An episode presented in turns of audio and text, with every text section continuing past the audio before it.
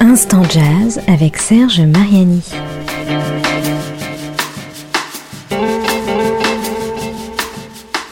Du 3 au 5 juin, si vous habitez ou venez à Paris, vous pourriez assister à un ou plusieurs concerts d'un festival qui organise du côté de Montmartre sa toute première édition.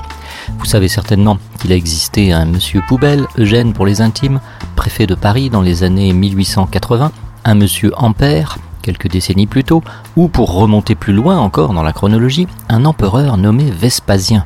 Leur point commun est d'avoir justement laissé leur nom à un objet assez utile dans la vie quotidienne, la poubelle pour le premier, une unité de mesure électrique pour le second, et l'urinoir, rarement appelé Vespasienne de nos jours, pour le troisième, bien que les historiens lui en refusent la paternité. En revanche, aucun d'eux n'eut l'idée géniale d'inventer un instrument de musique, et spécialement le saxophone.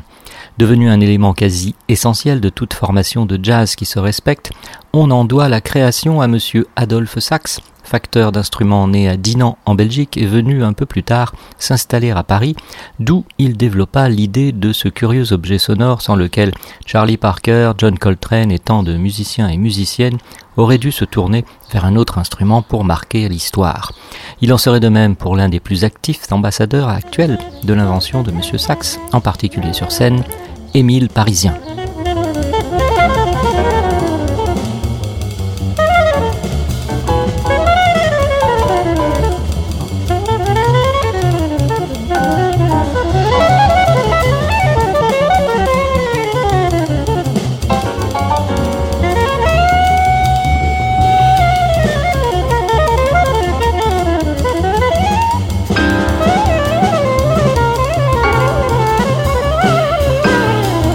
Émile Parisien, dont nous écoutions un extrait de sa composition Jojo, est le parrain de ce premier festival Adolphe Sax. En revanche, il ne jouera pas au cours des trois jours de concerts organisés dans des lieux aussi différents que le musée de Montmartre, le 360 Paris Music Factory, la mairie du 18e, le FGO Barbara, l'hôpital Bretonneau ainsi que le conservatoire Nadia et Lily Boulanger du 9e arrondissement.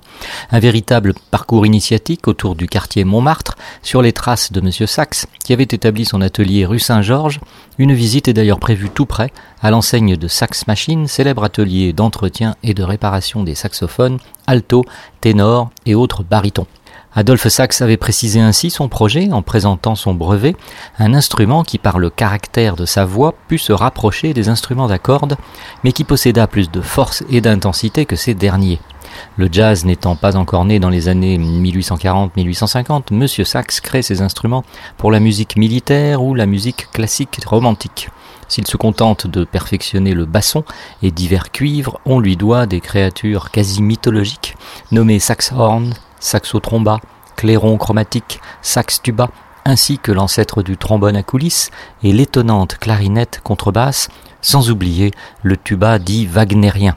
Enfin, c'est Berlioz qui compose la toute première œuvre avec saxophone, chant sacré, avant même que l'instrument ne soit breveté en 1846.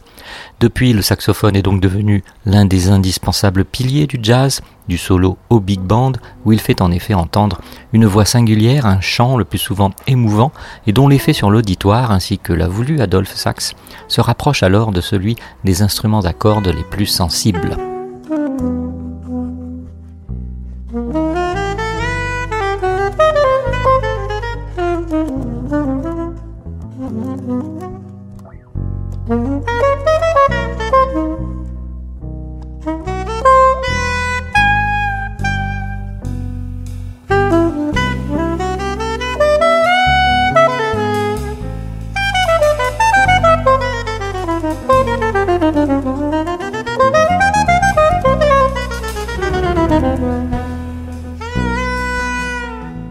Certes, toute la jeune garde du saxophone jazz français ne pouvait être représentée lors de ce premier festival dédié à leur figure tutélaire, à moins d'en avoir constitué pour l'occasion un imposant big band. S'il n'aura pas l'occasion de pouvoir écouter par exemple Pierre Lapran usant d'innombrables pédales d'effet dans son solo Pierre and the Stompers, Céline Bonassina semblant toujours débattre avec brio contre son imposant baryton, ou le champion du street sax punk Lionel Martin, le public pourra découvrir ou retrouver Maxime Berton, que nous avons entendu quelques instants plus tôt, dans le quintet de Kevin Brassy. On glorifie le plus souvent et à juste titre les compositeurs, les interprètes et instrumentistes, mais on oublie trop les facteurs d'instruments qui travaillent à leur côté et s'emploient à leur permettre de s'exprimer avec toujours plus de finesse.